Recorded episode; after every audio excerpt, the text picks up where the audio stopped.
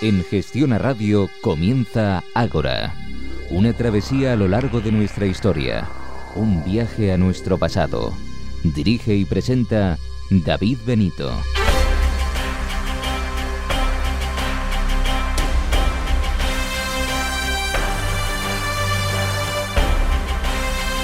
Muy buenas noches y bienvenidos a una nueva edición de Ágora. Bienvenidos a su cita con la historia. En este preciso momento comenzamos una nueva asamblea cargada de temas interesantes. Son los siguientes. En la primera parte viajaremos a la Edad Media y conoceremos todos los detalles de la batalla de Muret. El historiador Luis Zueco nos ilustrará sobre el asunto. Después conoceremos las vías de comunicación de los romanos, los tipos de calzadas que tenían. Y como cada mes, Isabel Margarit, directora de Historia y Vida, nos adelantará los contenidos del número de febrero. Para terminar, como siempre, noticias de actualidad. ¿Qué les parece la asamblea de hoy? ¿Se quedan con nosotros?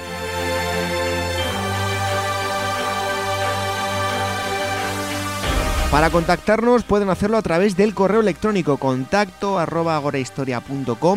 arroba agorahistoria es nuestro Twitter y también nos encontrarán en facebook.com barra agorahistoria programa. Y precisamente en nuestro Facebook tienen la oportunidad de ganar un fantástico kit de supervivencia gracias a la marca Coronel Tapioca. Solo tienen que contestar la siguiente pregunta. ¿Cómo se llama la mochila de trekking de 50 litros que tienen en su web en Coronel Tapioca? La pista que les damos es que tienen que buscar en la sección de accesorios. Muy sencillo. El equipo del programa Jorge Roldán en la producción, en la redacción Gema García Ruiz Pérez y los controles Daniel Núñez y Fernando de la Fuente. Reciba los saludos de David Benito. ¡Comenzamos!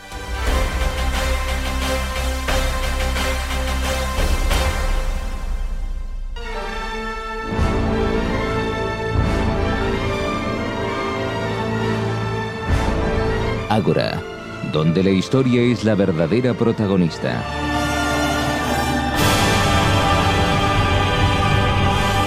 Con David Benito.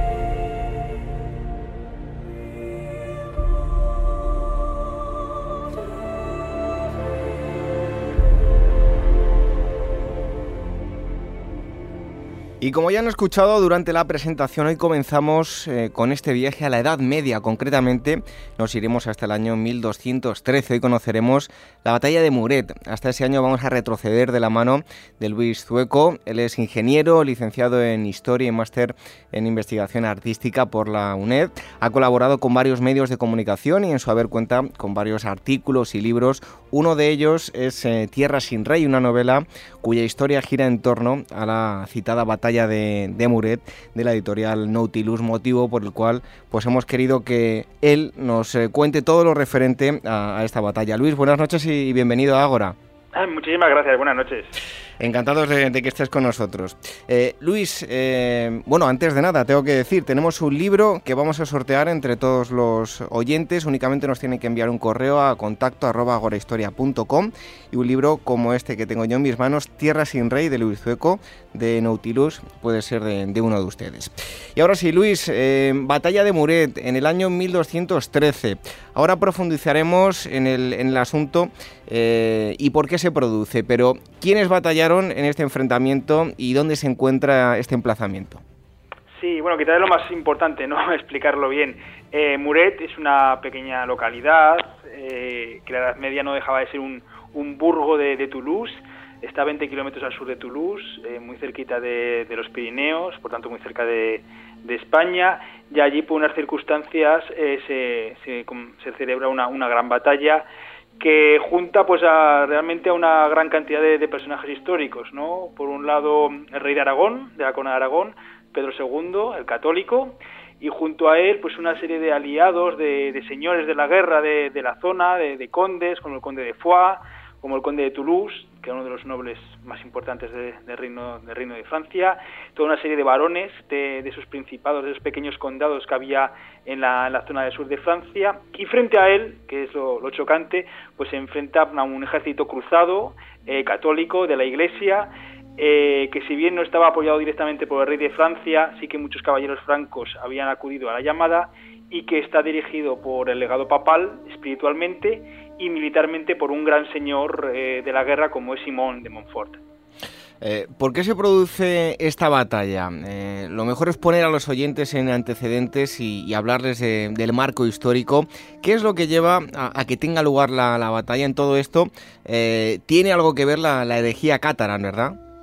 Sí, pero realmente es más una excusa, no, no, es el objetivo principal de, la batalla. Lo que nos encontramos en Muret en 1213, bueno, la cruzada había empezado cuatro años antes, en 1209. Eh, el inicio de la cruzada es una cruzada muy importante. Tenemos que tener en cuenta que la cuarta cruzada, que es la anterior, había sido un total fracaso. Eh, por lo cual, al convocar una cruzada en, en, el sur de Francia, eso hace que todos, las, todos aquellos que estaban deseando ir a una cruzada lo vean mucho más fácil, ¿no? No tienen que ir a Tierra Santa, sino que simplemente tienen que acudir a territorio cristiano, al sur de Francia, lo que hace que la llamada sea contestada por gran parte de, los caballeros francos y lombardos de, y normandos también de, Europa, ¿no? Esta cruzada tiene un objetivo principal, que como bien comentas está relacionado con la herejía cátara, que es limpiar el sur de Francia, un territorio, de ahí viene el título de la novela, que es una tierra sin rey, porque ni pertenece al rey de Francia ni pertenece a ninguno de los eh, reyes de, la península de la península ibérica. Por lo tanto, es una tierra sin un gran señor que la domine y lo que ha propiciado que eh, surja esta herejía que amenaza el catolicismo y lo que inicialmente se empieza como una cruzada de la Iglesia frente a unos herejes va evolucionando porque pasados los 40 días que tenían que cumplirse todos los que se unían a la cruzada gran parte de los nobles de los grandes nobles del reino franco la abandonan y eh, queda un único eh, noble capaz de dirigirla que es Simón de Montfort que lo que inicia realmente es una campaña de conquista, ¿no? Conquista y sustitución de la nobleza de la zona por una nobleza del norte de Francia, lo cual amenaza a todos sus territorios y hace que el rey de Aragón, que también eran sus vasallos, tengan que intervenir. Eh, hace espera cuatro años hasta que finalmente se tiene que ver prácticamente obligado a intervenir y también eso le da la posibilidad de que todos esos territorios pasen a formar parte de la, de la corona de Aragón. Eh, bueno, eh, no, lo he especificado antes, pero bueno, eh, Luis Hueco es el autor de, la novela. Hoy nos está hablando de la batalla de Muret, la parte más histórica, pero todos ustedes van a encontrar mucha más información en, esta historia de, Luis Seco, en, este libro llamado Tierra sin Rey. Luis, ¿cómo fueron los meses previos al asedio de Muret? ¿Cuáles fueron eh, los avances que se eh, fueron produciendo por parte de la Corona de Aragón y cuáles eh, sus apoyos? Sí, Muret hay que enlazarlo con, con las Navas de Tolosa. Tenemos que darnos cuenta que la Navas de Tolosa en 1212, la gran batalla ¿no? de, los reinos peninsulares contra los musulmanes, la gran victoria de la, de la Edad Media en, en España, Pedro II estuvo allí. Eh, junto a su primo Alfonso de, Castilla y, al rey Sancho VII el Fuerte de, Navarra, es uno de los grandes vencedores de las Navarra de Tolosa. Eso le hace tener la idea de que, de que él es un elegido de Dios, ¿no? es un gran rey de, la cristiandad, es vasallo de Roma, Pedro II desde 1204 él había ido a Roma y había puesto a la corona de Aragón como vasalla de, la Santa Sede. Y entonces en el inicio de 1213, con el apoyo de, la victoria de las Navas de Tolosa, él se ve con la fuerza de, reclamar todo el sur de Francia para Aragón y poner fin a la, herejía. Entonces en enero, a finales de enero de 1213, todos los señores del, del sur de Francia le rinden vasallaje, esperando así acabar la guerra que se había empezado cuatro años antes. ¿Qué ocurre? Pues que el legado papal, en ese momento Hernando Almalarico, enviado por el Papa, no está de acuerdo a acabar con la cruzada. Él cree que todavía hay mucho que hacer, que hay que sustituir, que hay que acabar con toda la herejía cátara, que el rey de Aragón no debe intervenir ya que es un problema de, la Iglesia y que tiene que ser la Iglesia la que dirija, eh, pues eh, podemos decir, eh, la, que solucione ¿no? el problema que hay en, en estos territorios, por lo cual hay una gran actividad diplomática. ¿no? El rey de Aragón envía constantemente a, enviados a Roma para que hablen con el Papa, con Inocencio III, uno de los grandes papas de, la Edad Media. El legado papal a su vez envía a todos los obispos que puede francos para que para que intercedan ante el Papa y, consiga que la cruzada no solo se mantenga, sino que haga otro llamamiento para que hayan envíen nuevas tropas al llegar el verano. Y en este continuo debate diplomático, no llega un momento dado en que hay que a Aragón decide no esperar más. Pedro II arma su ejército con un inconveniente, que es que al cruzar los Pirineos, y podemos decir que inicialmente enfrentarse a un ejército católico no puede contar con las órdenes militares, ni santaguistas, ni templarios, ni calatravos eh, pueden eh, unirse a su ejército, y esta había sido una de las claves de la victoria de las Navarre Tolosa. Cruza los Pirineos, avanza hasta unirse con todos sus aliados, en especial con el conde de Tolosa, hay que decir, Tolosa, bueno, Toulouse. En la actualidad, Toulouse era una de las ciudades más importantes de Europa en aquella época debido al, al comercio. Y eh, juntos todos los aliados, junto al rey de Aragón, llegan a Muret. Muret es una pequeña fortificación, no tendría por qué haber sido realmente tan importante como luego fue, pero bueno, a, raíz de que el ejército se concentre allí y que el rey decida que quizás haya una oportunidad de que en vez de que enfrentarse a una gran guerra, acabar eh, todo el enfrentamiento en una única batalla, espera o da la posibilidad de que Simón de Montfort vacíe todos los castillos, todas las ciudades del sur de Francia y vaya a socorrer Muret. Por lo tanto, eh, llegado el momento, se juntan allí el ejército aragonés, aliado con sus aliados, frente a Simón de Montfort y todo el ejército cruzado después de haber pues eso, vaciado todas las fortificaciones del sur de Francia. Y eh, se asedia Muret. Se asedia Muret, ya que el ejército de Aragón, sobre todo, tenía una gran superioridad numérica, pero en infantería. Y eh, llegado el momento, eh, el rey decide dar la posibilidad a los francos de salir y a ver y, y que haya una batalla campal de caballería y esta es un poco la clave de lo que sucede luego en Muret, que, que haya un enfrentamiento de caballería en vez de un asedio que seguramente sí que hubiera dado la victoria a Pedro II. Eh, Luis, si hablamos de lo que es la, preparación ya de, la batalla, los eh, instantes previos, bueno, ¿cómo se gesta eh, ese asedio y cuáles fueron los, los preparativos? Bueno, hay bastantes discusiones porque al parecer el conde de Tolosa no está de acuerdo con, con la estrategia de, rey de, Aragón. Que decir que el conde de Tolosa es su gran enemigo en ese territorio para, poder controlarlo posteriormente. El rey de Tolosa prefiere, que no haya un enfrentamiento de caballería, prefiere asediar Muret, eh, fortificar el campamento aliado y que pues, un desgaste típico de asedio de la Edad Media pues se tome la plaza. El rey de Aragón no, el rey de Aragón quiere derrotar a Simón de Montfort y que acabe la guerra justamente en ese día. Por lo cual eh, se prepara todo para que eh, los cruzados puedan salir de Muret y enfrentarse a ellos. Por otro lado está Montfort, que también ve eh, la misma posibilidad, ve la posibilidad de enfrentarse a un rey, al rey de Aragón, y vencerle y acabar con el peligro que supone para todos los territorios que había conquistado después de, de cuatro años. Por lo tanto, los dos ejércitos se preparan, para realizar una única carga eh, de caballería. Hay que decir que en la Edad Media las grandes batallas son, muy pocas. Estamos quizá mal acostumbrados por, por la batalla de las Navas de Tolosa, pero realmente Tolosa, Muret son excepciones. ¿no? Normalmente en la Edad Media hay pequeñas escaramuzas, hay sitios, asedios, eso sí que es muy frecuente, pero enfrentamientos de dos ejércitos hay muy pocos porque los riesgos eran muchos. ¿no? Además se pensaba que era un juicio de Dios, por lo tanto podía ganar cualquiera. Eh, y en este caso en Muret pues nos enfrentamos a dos ejércitos que deciden combatir y que bueno pues se juegue ahí efectivamente el futuro no porque obviamente el vencedor eh, ya va a tener toda la capacidad para para asediar toda, para reconquistar todos los todos los territorios. Finalmente eh, bueno cómo se produce ese asedio relátanos un poco cómo fue. Sí, lo que sucede es que el 13 de septiembre de 1913 el ejército cruzado sale con Simón de Montfort a la cabeza y forma en tres grupos, como solía ser lo habitual en la Edad Media, pero se retira. Hace una maniobra de, retirarse, por lo cual abandona Muret y la deja a su suerte. Eh, podemos decir que los aliados, el conde, el rey de Aragón, se confía, cree que efectivamente Simón de Montfort ha huido, pero como buen normando y señor de la guerra es toda una estrategia, por lo cual luego vuelve, bordea Muret y ataca directamente a, a las tropas a las tropas aliadas. Estas tienen que formar de forma muy precipitada, en tres líneas también. La primera, la primera formada por el conde de Foix y sobre todo los, eh, los, caballeros catalanes, la segunda por caballeros aragoneses y la tercera por el conde de Tolosa. Eh, la primera línea, la de vanguardia, la dirigida por el conde de Foix, no puede aguantar eh, el primer envite de los cruzados y por lo tanto toda la fuerza llega a la segunda línea donde, contra todo pronóstico, porque no es lo habitual, se había colocado el rey. El rey, como suele ser habitual y como fue en las Navarre Tolosa, se suele eh, colocar siempre la reserva. En este caso, el rey de Aragón, no sabemos por qué, eh, se sitúa en el centro de la batalla.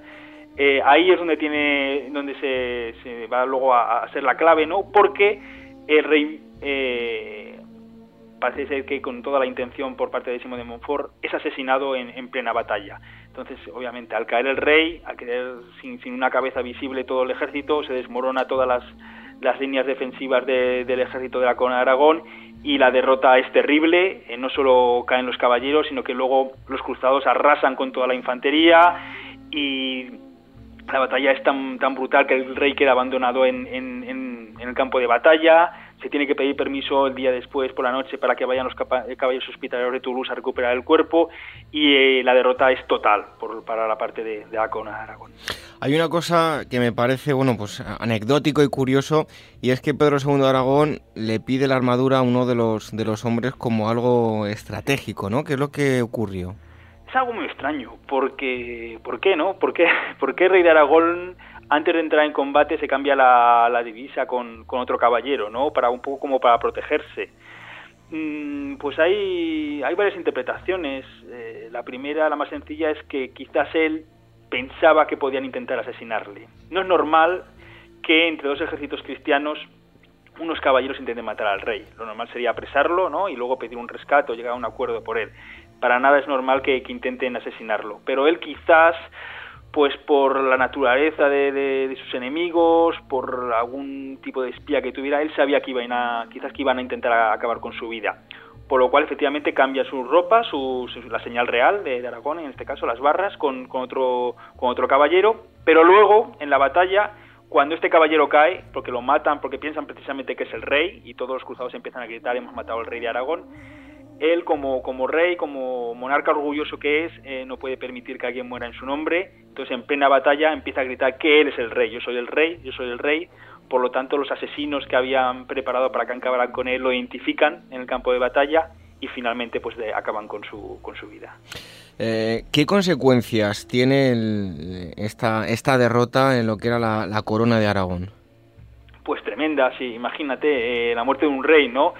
Un rey, además un rey guerrero, un rey que era muy querido por, por su pueblo, que había sido vencedor de, de, las Navas de Tolosa, que había conquistado también el sur de, sur de Teruel, que había sentado ya las bases para la posterior conquista de, Valencia, pues deja a la corona sin su principal, sin su monarca, pero no solo eso, porque en otra extraña maniobra de Pedro II, su único heredero, el infante Jaime, el futuro Jaime I, eh, estaba en manos de su enemigo, de Simón de Montfort, por una estrategia diplomática que había hecho un par de años antes, por lo cual la corona de Aragón no solo se queda sin su monarca, sino que tampoco tiene a su heredero. Eh, en cualquier otro momento de la historia, en cualquier otro territorio, hubiera sido una crisis total y hubiera podido terminar con, el fin de una dinastía. Pero no, no es el caso, ¿no? Eh, se consigue que, el heredero vuelva, que Jaime I vuelva a Aragón, y aunque en minoría de edad, porque es muy tiene 4 o 5 años cuando, cuando llega llega Aragón, eh, pues ah, hay una gran crisis, efectivamente, pero bueno, la corona se consigue salvar y bueno, luego yo creo que todos conocemos lo, la figura de, Jaime I Conquistador, pues la conquista de, Mallorca, la conquista de Valencia, la expansión por el Mediterráneo, pues todo esto es obra del hijo de, Pedro II y quizás si no hubiera muerto en, Muret, pues quizás hubiera sido el propio Pedro II quien hubiera empezado esta expansión mediterránea. Bueno, es curioso, ¿no? Que lo que comentabas, la, expansión del, del Reino de Aragón, eh, cambia la, dirección y con Jaime I ya con nueve años comienza por toda la zona del Levante y el Mediterráneo peninsular, ¿no? Sí, es, eh, claro, queda la duda de qué hubiera pasado si se hubiera vencido en Muret, ¿no? Que es lo que siempre está en el aire. Si se hubiera vencido en Muret, pues tenemos que pensar que todo el sur de Francia, desde Toulouse, Carcassonne, Montpellier, Marsella, Niza, eh, parte del Valle del Ródano, todos esos territorios se hubieran pasado a formar parte de, de la corona de Aragón, ¿no? Hubiéramos hablando de un gran reino, ambos lados de los Pirineos, y qué hubiera pasado con la expansión del Mediterráneo. ¿Se hubiera realizado? ¿No se hubiera realizado? Yo creo que sí, que, hubiera sido, o sea, la expansión mediterránea era, era la expansión lógica, ¿no? teniendo en cuenta la, los límites con otros reinos. Pero aquello lo aceleró, lo aceleró de una forma muy, muy importante. Hubo una crisis grave, la nobleza, sobre todo la nobleza aragonesa, no, no aceptó al infante como, como heredero. Eh, pero Jaime I, pues desde luego con una infancia muy complicada, eh, pues supo sobreponerse a la muerte de su padre, a, su minoría de edad, a los enfrentamientos nobiliarios cuando él era un niño y bueno y se convirtió pues en uno de los reyes pues más importantes de, la Edad Media. Y aunque la verdad es que siempre se ha hecho también un poco en cara que por qué no intentó recuperar todos los territorios que había tenido su padre, claro, luego la verdad es que conquista Valencia, eh, conquista Mallorca e inicia pues uno de los periodos más de mayor esplendor de, la corona. Eh, Luis, para todos aquellos oyentes que de alguna forma estén descubriendo esta batalla, yo por ejemplo pues soy un gran desconocedor eh, y estoy aprendiendo con todo esto que nos estás eh, contando. ¿Quedan en la actualidad vestigios arqueológicos tanto in situ como en otros lugares de la batalla de Muret?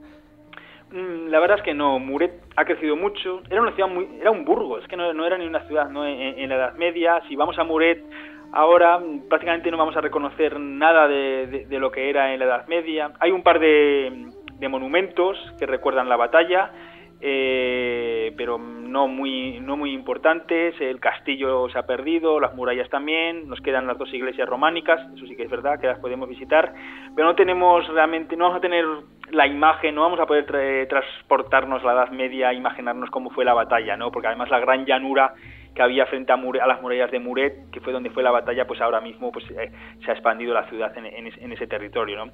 Entonces no tenemos esos restos tan importantes. Quizás sí tenemos más restos en Carcasón. Carcasón pues, también fue conquistada tres años antes por los cruzados y en Toulouse.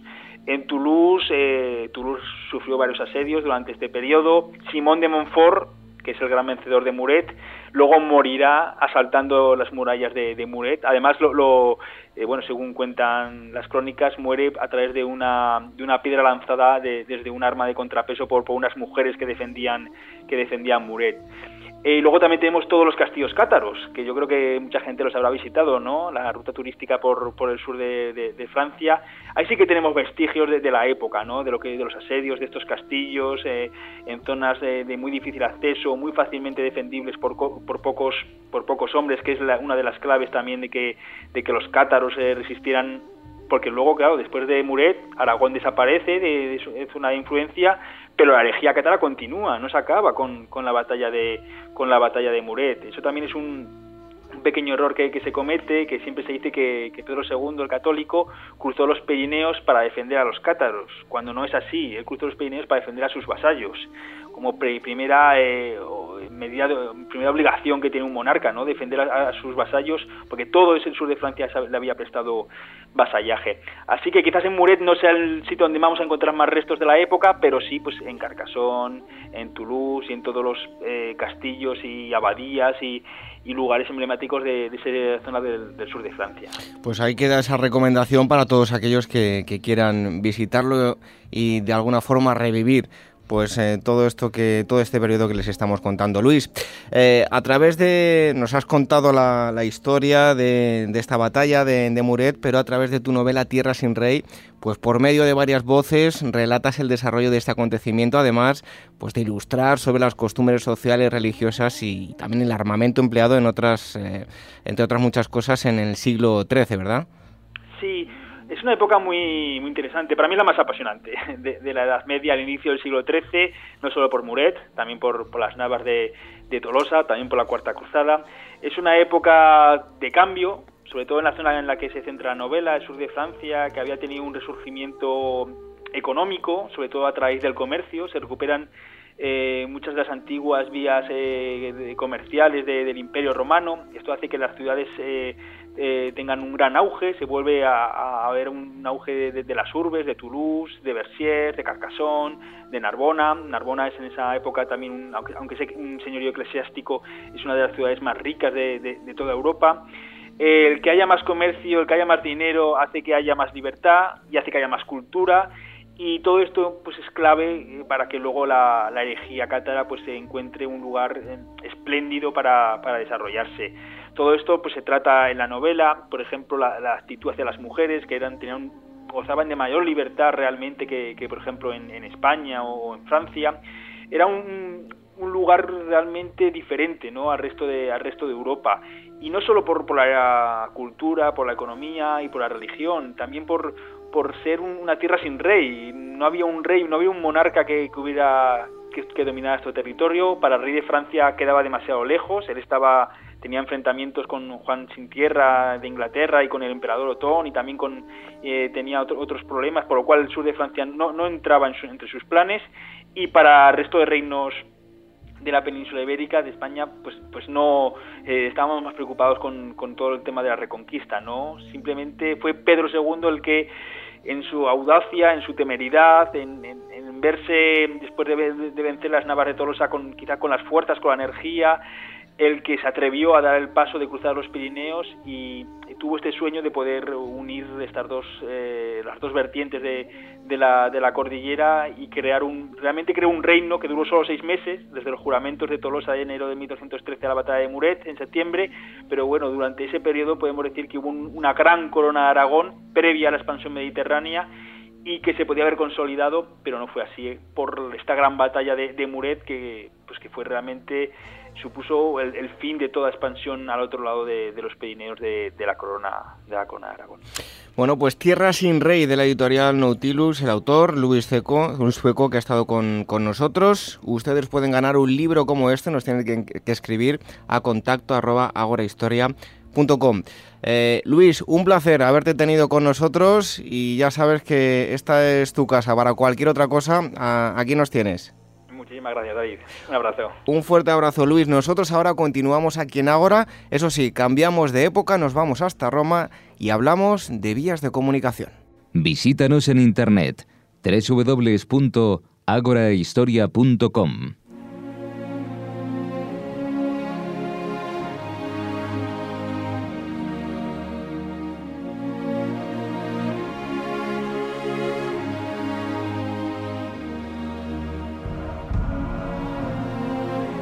Seguimos en Ágora y es el momento de retroceder unos cuantos años. Nos vamos a ir hasta la antigüedad con dos amigos que ya estuvieron hace unas semanas con nosotros, con Mateo Velardi y Jesús Barba, los dos miembros de Pausanias, Viajes Arqueológicos y Culturales.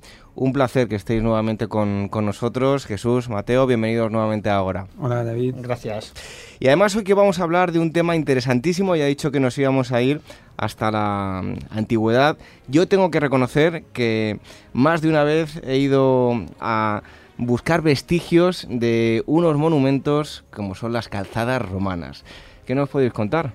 Pues mira, podemos considerar que la antigua red viaria romana eh, como el más grandioso monumento de Roma. Probablemente es el testigo más evidente, más interesante de la capacidad organizativa que tenían los romanos, la civilización romana. He traído aquí eh, el texto del censor eh, del Elogium al censor Apio Claudio, que colocó Augusto eh, por debajo de una estatua que, erigió en su honor en, el foro de Augusto. esta línea decían, recordaba un poco sus hazañas de, este, de, este, censor que se llamaba Apio Claudio. Expugnó muchas ciudades de los samnitas, derrotó el ejército de los sabinos y de los etruscos, rechazó la paz con el rey Pirro. Durante la censura construyó la Vía Appia, llevó el agua a la ciudad y edificó el templo de Belona. Pues aquí esto nos demuestra cómo la construcción de una carretera eh, tenía la misma relevancia que podía tener una victoria, una victoria militar o, una importante iniciativa política. Eh, Mateo, has hablado de, monumento. ¿Es un concepto adecuado para definir el sistema de carreteras romanas? Desde luego, la nación de, monumentum, eh, como testigo, recuerdo de algo, es una definición que ya empleaba, se empleaba en la antigüedad, ¿no? y, que se puede sin duda aplicar a la, a la red viaria romana. Eh, que representaba, como ya hemos subrayado, el monumento más admirable y perdurable del mundo romano. Hay que considerar que es un monumento repartido por todos eh, los territorios del, imperio, es decir, por, a través de tres continentes, Europa, África y, Asia, desde la Bretaña, de la antigua Bretaña, hasta, hasta el norte de África, desde el Atlántico hasta el próximo Oriente. Hay, hay, una, hay una inscripción que yo creo que ilustra bastante bien el tema de la monumentalidad a la que está haciendo referencia Mateo. Eh, es una inscripción que está junto al puente de Alcántara, en Cáceres, en, un templo situado junto al puente de Alcántara, en el que existe una, cita famosa eh, que creo que ilustra muy bien esta idea de, monumentalidad. ¿eh? Y os, puedo leer unas, unas líneas. Este templo en la roca del Tajo, de los supremos dioses y del César lleno, donde el arte se ve vencido por su propio objeto, quizá la curiosidad de los viajeros, cuyo cuidado es de saber cosas nuevas, se pregunten quién lo hizo y con qué intención. El puente destinado a durar por los siglos del mundo, lo hizo Lácer, famoso por su divino arte. este es el nombre del, ingeniero que construyó eh, el edificio. Él mismo levantó este templo a los divos Romulios y a César. Tanto por lo uno como por lo otro, su obra es acreedora del favor celestial. Eh, pero bueno, eh, caminos y, vías de comunicación ya existían desde épocas anteriores, ¿no? Sí, los romanos no fueron desde luego los primeros en construir carreteras, ¿no? pero mm, fueron capaces de realizar un, sistema de comunicación terrestre coherente, muy eficaz, eh, que con su densa red de, vías y caminos abarcaba todas las provincias del imperio. además, cabe subrayar que las carreteras tenían carácter esencialmente público, estaban abiertas a todos y no, no tenían peajes, o portazgos. Eh, ¿Cuáles fueron las motivaciones que llevaron a, los antiguos romanos a crear este eh, imponente sistema de, comunicación? Mira, entre los textos que me he traído clásicos, eh, te voy a contestar a, creo con una pregunta aquí que, creo que viene al caso. cito, cito Plinio.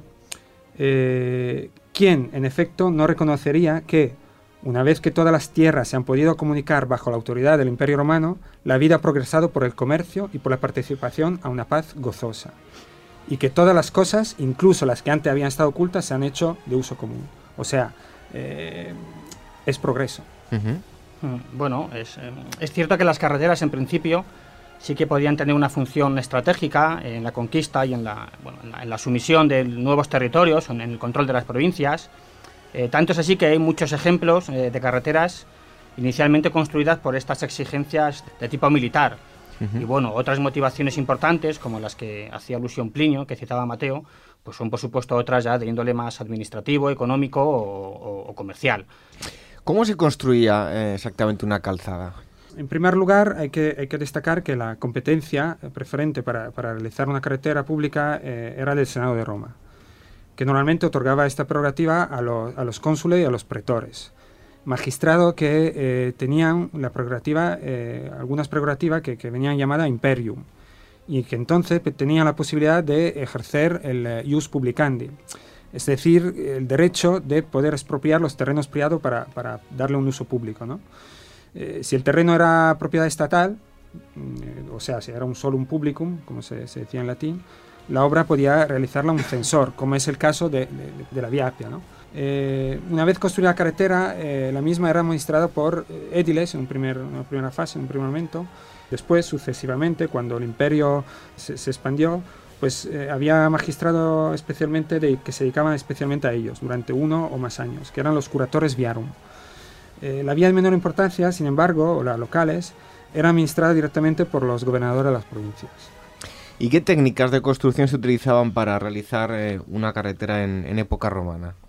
Mm, bueno, a pesar de la importancia que tenía la realización de estas obras, bueno, pues no nos ha llegado ni tenemos noticia de ningún tratado específico de ingeniería viaria en la literatura romana. ¿eh? Nuestros conocimientos sobre este tema derivan sobre todo de la, de la, observación y del estudio de los restos materiales que han llegado hasta nosotros.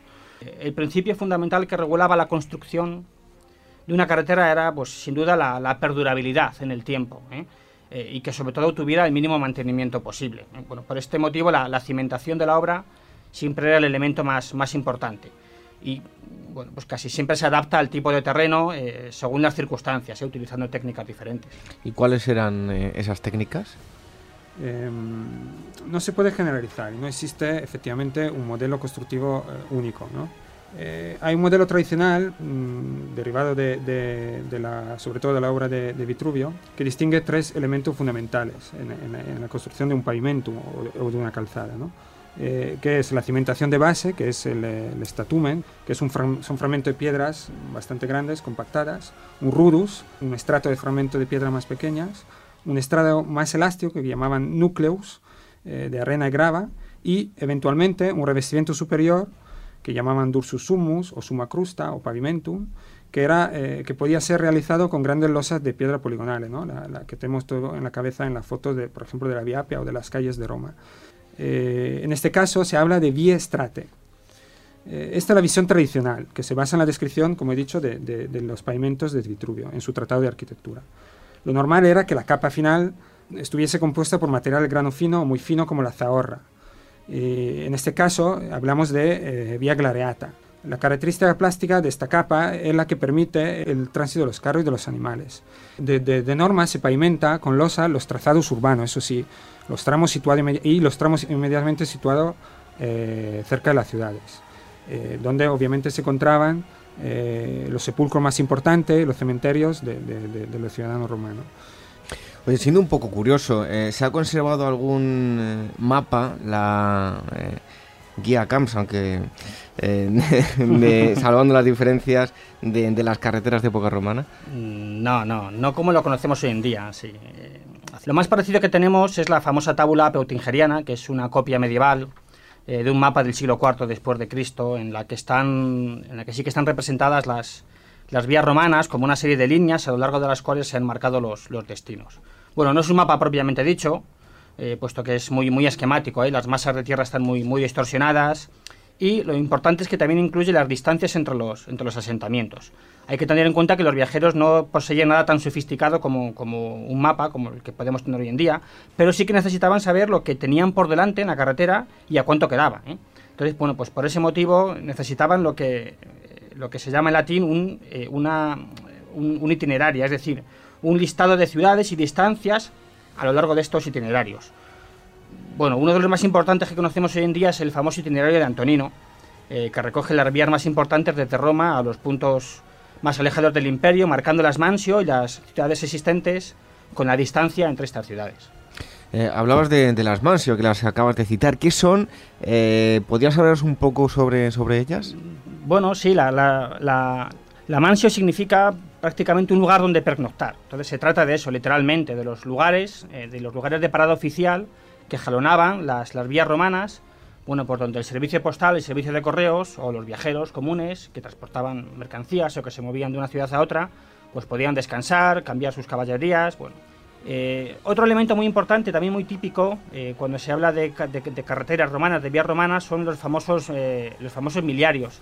Estas columnas o mojones que se colocaban eh, en el borde de las calzadas romanas para señalizar la distancia eh, cada, cada milla romana. Eh, una milla romana equivale aproximadamente a un kilómetro y medio. bueno, para muchos que, de los que nos están escuchando, seguro que, son grandes viajeros, hoy en día muchos trazados romanos perduran en los recorridos actuales de, muchas carreteras modernas, ¿no? Sí, sí, efectivamente. Por ejemplo, la, la actual autopista 66, la que une Sevilla con León, eh, discurre en parte por el trazado de la que llamamos Vía de la Plata, ¿eh? antiguamente una carretera romana que unía Augusta Mérida con Astúrica Augusta, es decir, Mérida con, Astorga, eh, que aparece denominada con el, nombre de la Vía 24 en el itinerario de Antonino del que estábamos hablando hace unos, hace unos segundos.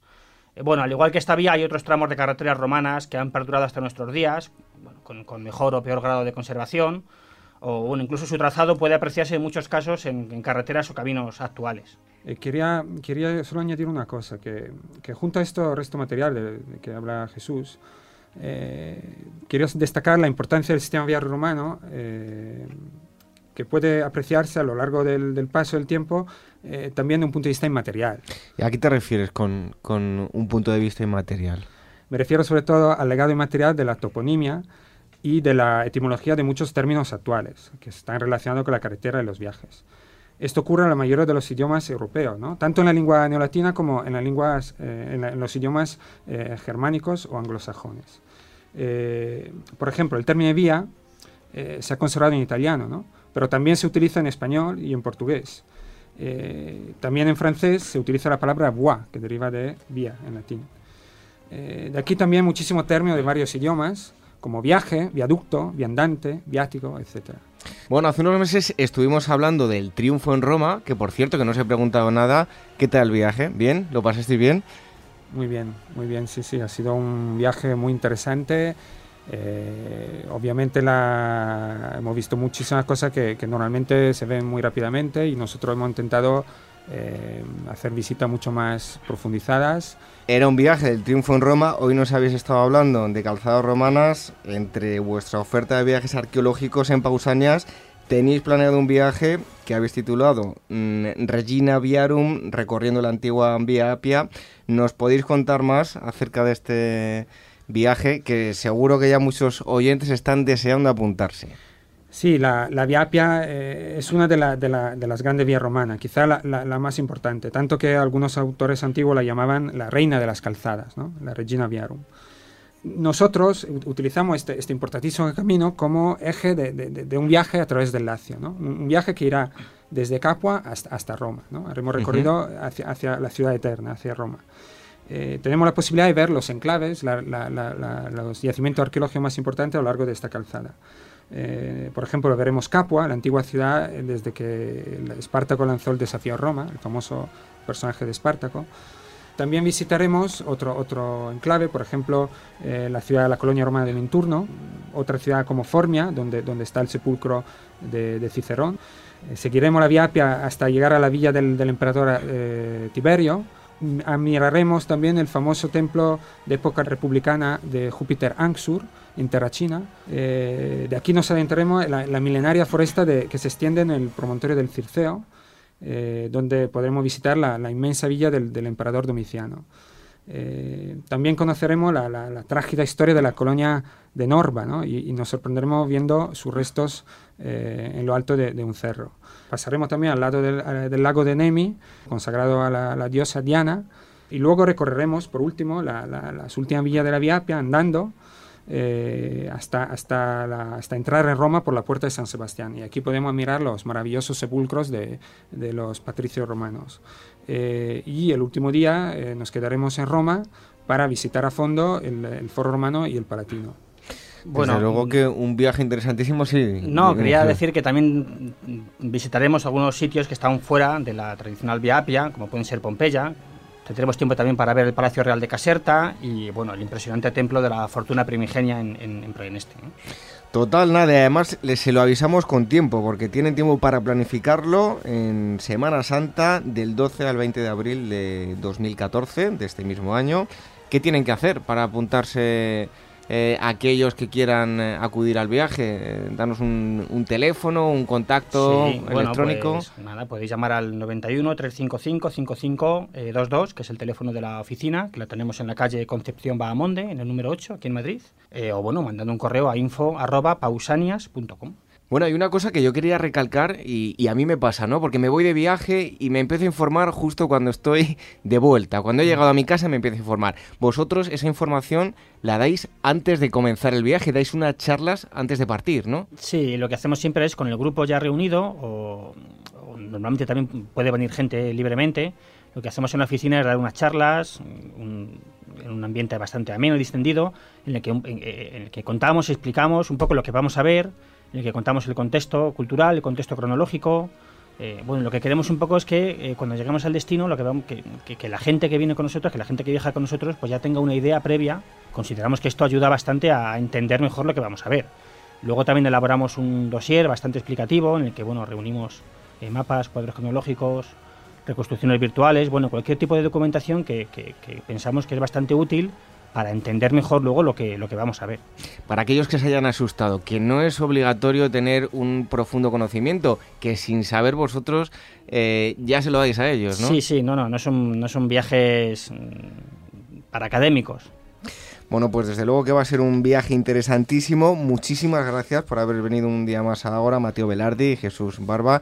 Esperamos esas fotos, aunque bueno, ya hablaremos eh, antes de que os vayáis de, viaje y que lo paséis eh, fenomenalmente en, este viaje. Muchas gracias, David. Gracias, David. Un fuerte abrazo. Nosotros continuamos aquí en Ahora, como siempre, con temas interesantísimos relacionados con la historia.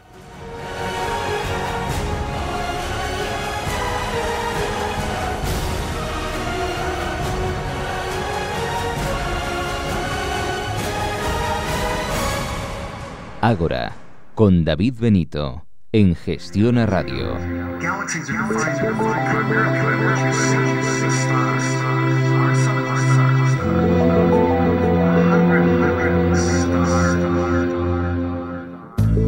Como cada mes es el momento de establecer contacto con eh, la redacción de Historia y Vida y nos espera su directora Isabel Margarit para hablarnos de los contenidos de este número de febrero de la revista Historia y Vida, como decía.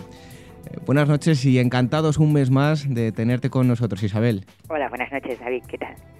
Bueno, pues eh, ya vamos de lleno con esos contenidos de este próximo número de, febrero de Historia y Vida. En primer lugar, un dossier al que dedicáis bastantes eh, páginas, Memorias de Adriano, una gestión del Imperio Romano que fue más que notable y, su recuerdo se debatió entre el, odio y la admiración, ¿no?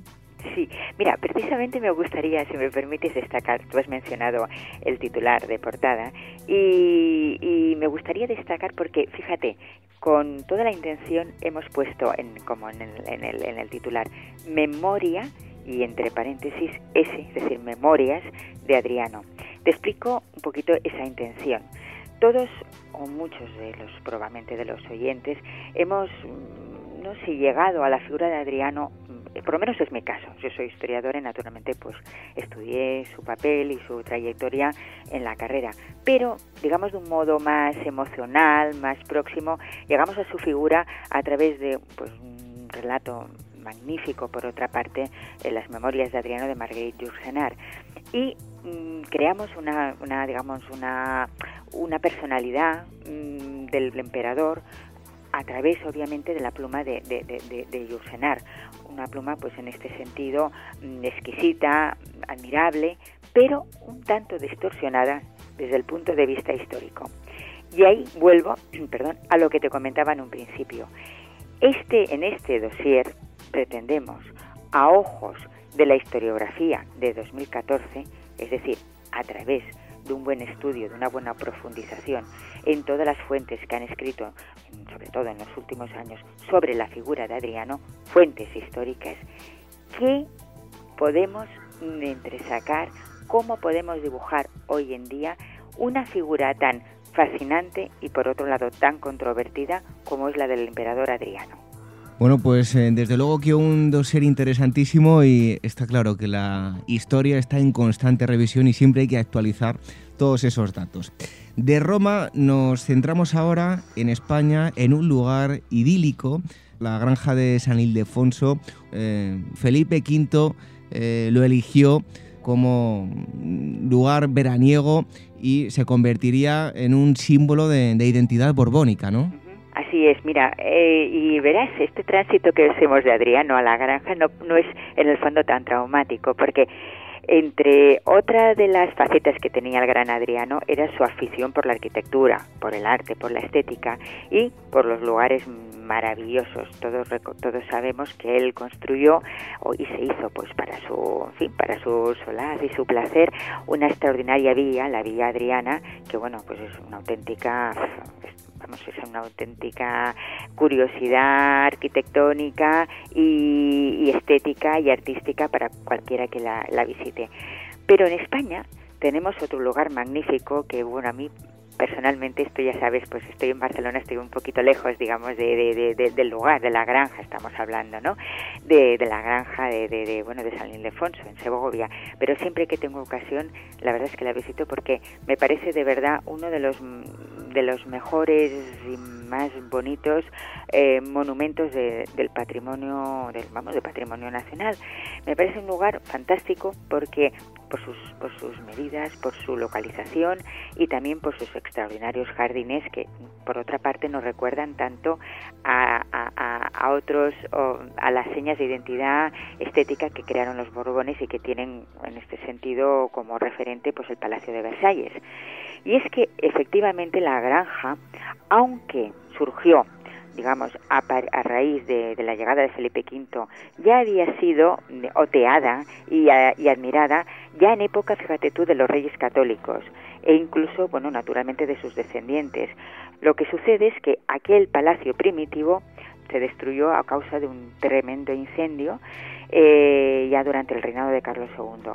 Y entonces, pues como te comentaba en un inicio, la llegada de Felipe V a España significó, entre otras muchas cosas, pues la, la, decisión de volver a, construir en aquellos, en aquel, en aquel entorno, pues un palacio que no solamente sería, como comentaba, refugio mm, en sus momentos más, más, complicados anímicos, sino que se convertiría en escenario de grandes, de grandes tratados políticos. Además, ya en época contemporánea, pues allí se produjeron motines, posteriormente, ya en época más contemporánea, este palacio fue cuna de figuras tan importantes para la historia de España como don Juan de Borbón, el padre del, del, rey Juan Carlos, del actual rey Juan Carlos, y lugar, pues ya digo, de muchísimos, o sea, ha sido escenario de muchísimos acontecimientos de la historia reciente y también naturalmente de muchísimas, eh, ¿qué te diría yo? Pues eh, acontecimientos o, situaciones sociales de sociedad pues de, de, de, notable marco tanto nacional como internacional porque el entorno es absolutamente maravilloso desde luego que un lugar idílico.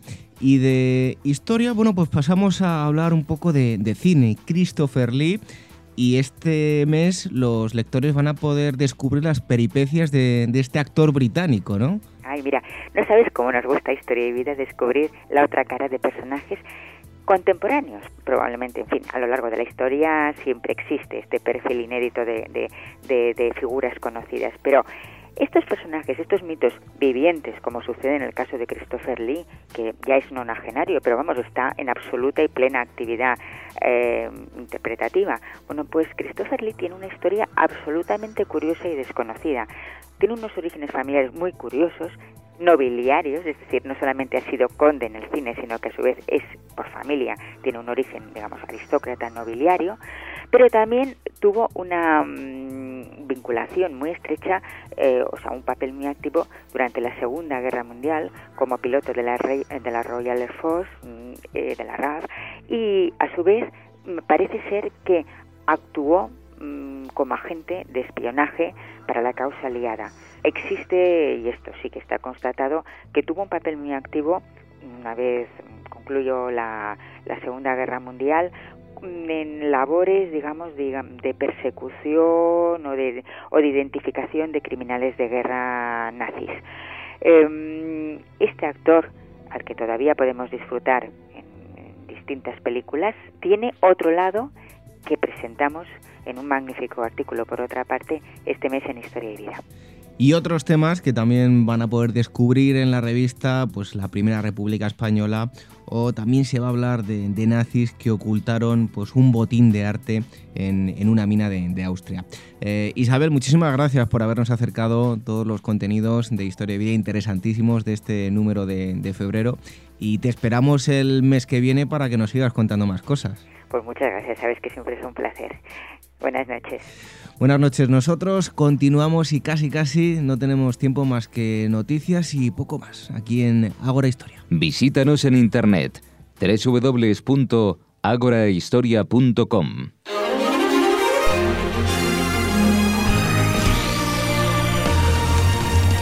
La música nos indica que llega el momento de las noticias de actualidad como cada semana con Gema García Ruiz Pérez. Buenas noches, Gema. Buenas noches. Y comenzamos con esta sorprendente noticia. El arca de Noé era redonda. Una tabla de barro del tamaño de un teléfono móvil y casi 4.000 años de antigüedad, así lo atestigua. El arca tenía una forma similar a la de un estadio de fútbol, con 360 metros cuadrados y enormes paredes de hasta 6 metros de altura, todas ellas reforzadas con kilómetros de cuerda tejida su alrededor. Además, en la tableta de origen babilónico figuran una suerte de instrucciones sobre la construcción del arca, que al igual que recoge el Nuevo Testamento, era, al parecer, insumergible. Un estudio revela la edad del Adán genético. Una investigación de las universidades de Sheffield, Reino Unido y Houston, Texas, ha puesto fecha al nacimiento de nuestro Adán genético, o lo que es lo mismo, el ancestro común masculino de toda la raza humana. Sus resultados estiman que pisó la Tierra hace 209.000 años, 9.000 más de lo que pensábamos, lo cual le pone dentro del marco temporal de Eva, nuestro ancestro genético materno más remoto. A su vez, este resultado contradice un estudio reciente de la Universidad de Arizona, que sostiene que el cromosoma Y humano se originó de una especie diferente por medio de interprocreación con otros homínidos, una tesis que en opinión de los artífices del presente estudio no solo carece de método científico, sino que además crea una paradoja en el espacio-tiempo. Y es que si damos por cierta la investigación previa, cabe concluir que el pasado pudo haber sido alterado por la madre de Adán al decidir no concebirle en el futuro. Resuelto el último gran misterio del Titanic Si les apasiona la historia del hundimiento del famoso transatlántico británico, es muy posible que ya conozcan el nombre de Lorraine Allison. Así se llamaba una niña de tan solo dos años que se convirtió en la víctima más joven de aquella fatídica noche de abril de 1912. El cuerpo de Lorraine y el de su madre fueron los únicos de clase alta que no pudieron encontrarse. Si bien 30 años más tarde una mujer llamada Helen Kramer asegura a los medios ser la misteriosa niña perdida. Helen aportó toda serie de datos, incluida la identidad de su presunto padre, Thomas Andrew, diseñador del barco que también perdió la vida a bordo. Pero pese a sus esfuerzos, la supuesta niña perdida no pudo probar en vida toda esta historia. Si bien el tesón de su bisnieta y el de una legión de fanáticos ha logrado esta semana lo que parecía imposible, comparar el ADN de Helen y el de la familia Allison. Lamentablemente el resultado ha sido negativo. Y ahora todo apunta a que la historia de Lorraine no fue más que uno de tantos fraudes mediáticos. Encuentran el fogón más antiguo del mundo. Un equipo de arqueólogos de la Universidad de Tel Aviv daba a conocer a principios de esta semana un fogón de más de 300.000 años de antigüedad, que supone la prueba más remota del uso del fuego por el ser humano ha sido hallado durante unas excavaciones realizadas en la cueva de Kesem, Israel, y supone toda una revelación, pues si bien sabemos que el ser humano descubrió el fuego hace más de un millón de años, todavía se discute cuándo empezó a utilizarlo en su vida diaria. Da la casualidad de que este mismo sitio arqueológico, fechado en el Paleolítico inferior, fue también el lugar donde se hallaron hace tres años los primeros cubiertos del mundo, unos pequeños cuchillos de piedra que se remontan al menos 200.000 años atrás.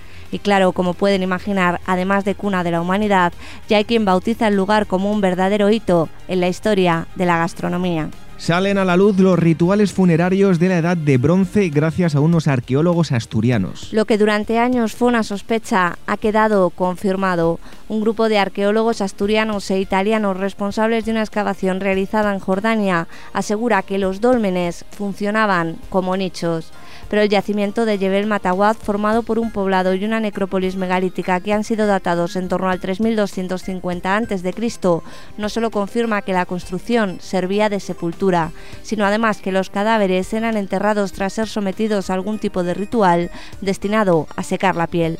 Estas y otras conclusiones serán presentadas a principios de junio en un relevante congreso de carácter internacional. Mientras tanto, el equipo que afronta el proyecto se enfrenta al difícil reto de buscar financiación. Y es que aunque pueda parecer increíble, en este momento no existe ninguna institución pública o privada dispuesta a contribuir al mantenimiento de los trabajos. Ahí estaban las noticias de actualidad como cada semana con Gema García Ruiz Pérez interesantísimas. Gracias y buenas noches. Buenas noches y nos vemos la semana que viene. Hasta la próxima semana, enseguida la despedida. Ágora, donde la historia es la verdadera protagonista, con David Benito, en Gestión a Radio. Es el momento que menos nos gusta, pero ha llegado la despedida. Ha sido todo un placer acompañarles una noche más de sábado para hablarles de cultura, que en estos tiempos que corren no es nada fácil. Pero nosotros seguiremos luchando contra viento y marea, seguiremos fieles a nuestro estilo, porque sabemos que cada día somos una familia más grande, los que nos reunimos sábado tras sábado en este agora radiofónico para hablar y aprender cosas relacionadas con la historia. Gracias de todo corazón a todos aquellos que nos siguen día tras día. Y no quiero que nos marchemos sin antes recordarles que a través de nuestro Facebook podrán ganar un kit de supervivencia que les regala la marca Coronel Tapioca. Lo único que tienen que hacer es contestar una pregunta muy simple. ¿Cómo se llama la mochila de trekking de 50 litros que tiene en su web Coronel Tapioca? Busquen en el apartado accesorios, lo encontrarán de una forma muy fácil. Recuerden que pueden contactar con nosotros a través del email contacto y durante la semana nos encontrarán en www.agorahistoria.com. Ahí podrán descargar los programas ya emitidos y a diario se suben noticias relacionadas con la historia. Les esperamos el próximo sábado de 22 a 23 horas, una hora menos, en la comunidad canaria. Les dejamos ahora con el Museo del Disco y la buena música de la mano, como no, de nuestro amigo Venceslao Pérez. Quédense en la sintonía de Gestionar Radio. Hoy me despido con una frase de George Sand, escritora francesa. Dice así, las decepciones no matan y las esperanzas hacen vivir. Buenas noches, hasta la próxima semana. Sean felices.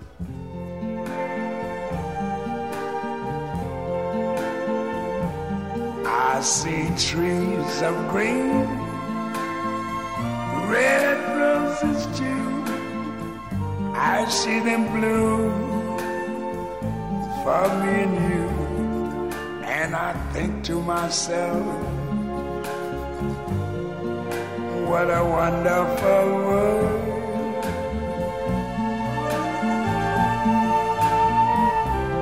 I see skies of blue